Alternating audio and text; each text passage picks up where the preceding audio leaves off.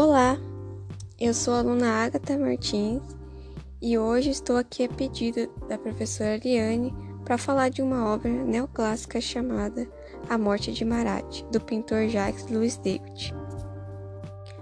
Para entendermos a obra, primeiro precisamos saber quem foi Marat.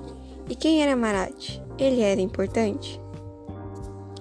Sim, Marat foi um médico que era defensor de ideais populares e jacobinos e era pró-revolução no período da Revolução Francesa.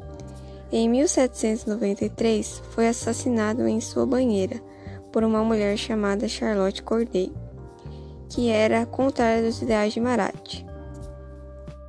No dia de seu julgamento, disse que matou Marat para salvar milhões.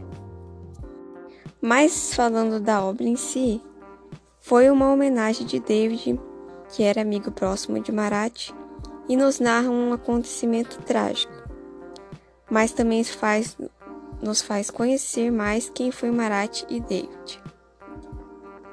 Podemos citar elementos como a banheira, onde ele morreu, e seu turbante que usava regularmente. Nos conta uma curiosidade. Marat precisava tomar longos banhos medicinais, pois sofria de uma doença na pele dolorosa, e seu turbante continha óleos que ajudava medicinalmente. Outro elemento é a faca do crime, deixada no chão da obra, como se Charlotte houvesse deixado e fugido da cena. Dizem que também ela deixou a faca cravada no peito de Marat, mas isso não é confirmado. Na obra, ela a faca está no chão da obra. E a carta na mão de Marat que representa Corday na visão de David. David, que além de colocar muito simbolismo, ele alterava alguns detalhes da cena, como diminuir o sangue, de Marat, juvenescer Marat e deixá-la com uma expressão serena, como de um herói abatido. Para não prejudicar e eternizar para sempre a imagem do amigo.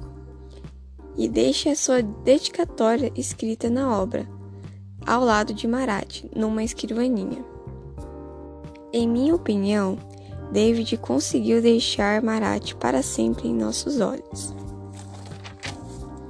e torná-lo assim ainda mais famoso do que já era. Então, essa foi a obra A Morte de Marat e muito obrigada por ouvir.